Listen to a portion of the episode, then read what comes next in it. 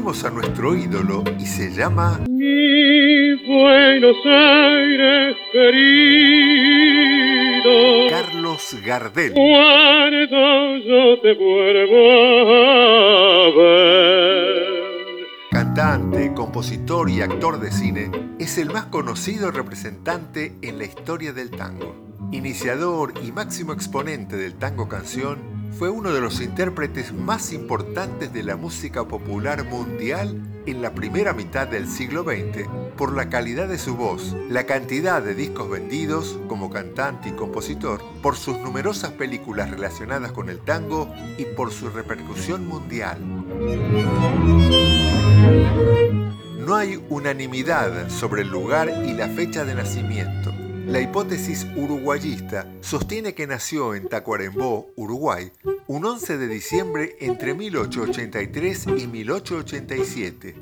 La hipótesis francesista sostiene que nació en Toulouse, Francia, el 11 de diciembre de 1890, pero hay unanimidad en el hecho de que vivió desde su infancia en Buenos Aires y se nacionalizó argentino en 1923. Falleció el 24 de junio de 1935 en Medellín, Colombia, en un accidente aéreo. La persona y la imagen de Carlos Gardel ha sido objeto de idolatría popular, especialmente en Argentina y Uruguay, colocándolo en un lugar de mito y símbolo cultural que aún mantiene su vigencia. En 2003, la voz de Gardel fue registrada por la UNESCO en el programa Memoria del Mundo, dedicado a la preservación de documentos pertenecientes al patrimonio histórico de los pueblos del mundo. Al mismo tiempo, se hizo alusión a su voz y su recuerdo con la frase Cada día canta mejor. Para la hipótesis francesista, Marie Berthès Gardès, cuyo nombre castellanizado fue Berta Gardès, fue la madre biológica de Charles Romuald Gardès, cuyo nombre fue castellanizado en Buenos Aires como Carlos Gardés y luego transformado en Carlos Romualdo Gardel por el propio cantante. En esta versión, Gardel habría estudiado en el Colegio Salesiano Pío IX de Buenos Aires, donde permaneció pupilo entre 1901 y 1902 y fue compañero de coro de Seferino Namuncurá, beato argentino.